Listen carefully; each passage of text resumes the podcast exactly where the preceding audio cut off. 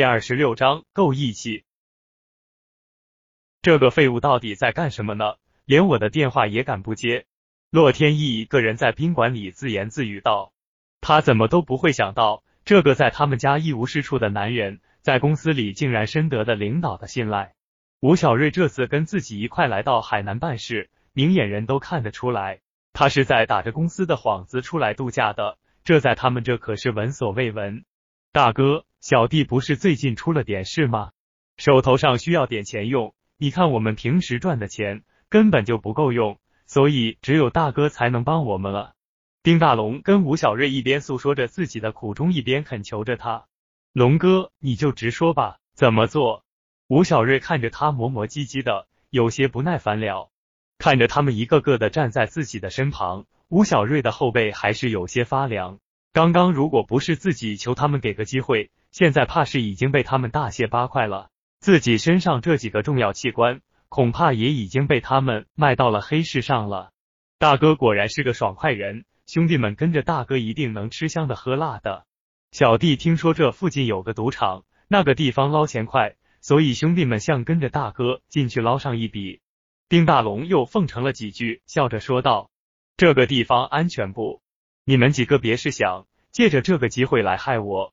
吴小瑞紧盯着他们，表情严肃的说道。大哥放心吧，我们跟龙哥已经观察了好几天了，赌场周围他们都有放哨的，而且就算是突击检查，也不可能会查到这里的。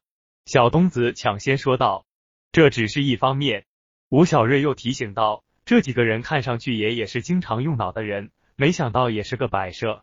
放心吧，一行有一行的规矩，这个地界上还没人敢随便招惹我们的。他们敢开赌场，还怕别人赢不成？”丁大龙明白了吴小瑞指的什么。好，今天我们就去看看。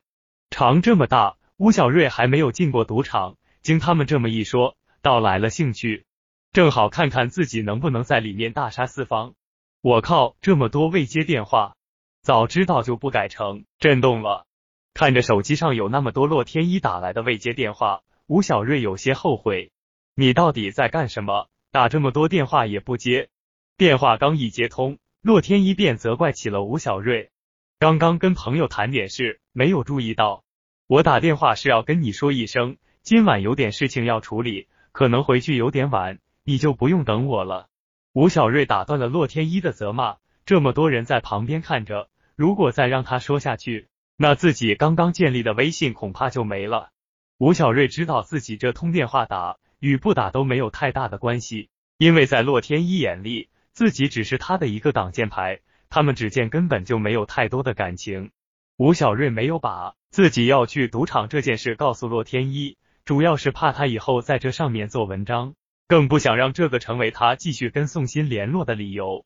现在就只要在这里等到天黑，再去那个赌场，因为赌场基本上都是在夜里营业，白天目标比较大，很容易惹上不必要的麻烦。大哥，您一定要知道。这是我们几个最后的家当了，一会您一定要慎重。从决定要到这里碰运气，一直到来到赌场前，丁大龙已经跟吴小瑞唠叨了一路。如果换成别人的话，可能早就一走了之了。吴小瑞不仅感到自己可能是一个最失败的老大。吴小瑞看他们这一个个凶神恶煞的样子，本以为杀人放火这样的事没少干，和他们聊天之后，才知道自己是他们这几天下定决心。要向黑市卖器官遇到的第一个人，他们以前做的最多的就是按自己老板的意思去教训一些人。先生，你不能进去。吴小瑞刚要进去，却被门口的两个人拦了下来。这是怎么回事？别人都能进去，为什么我不能进去？吴小瑞感到莫名其妙。我说这还不明白吗？你看别人穿的是什么，你这身上都是什么玩意？别人一条裤子比你这一身都贵吧？赶紧滚吧！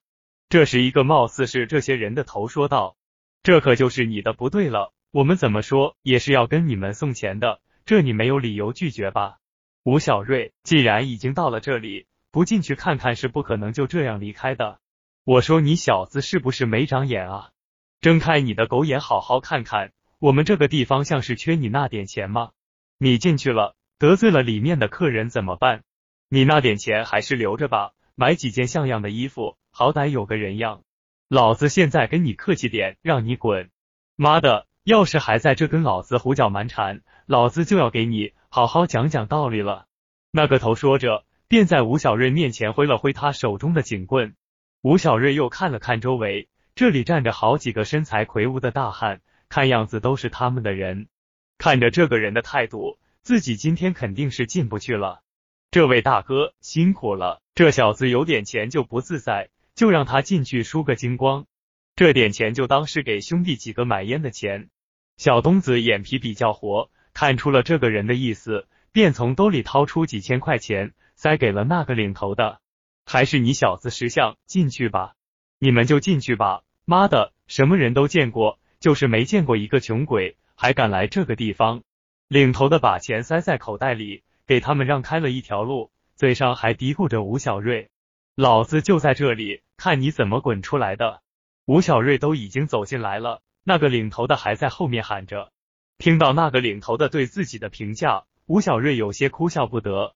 看来自己是真的跟不上这个时代的脚步了。现在进赌场，牌还没摸着，就已经给出了几千块钱，自己还差点没有进来。吴小瑞一进来，便引起了一个人的注意，他观察着着吴小瑞他们的一举一动，但吴小瑞只顾着看别人在玩什么，根本就没有注意到这个人。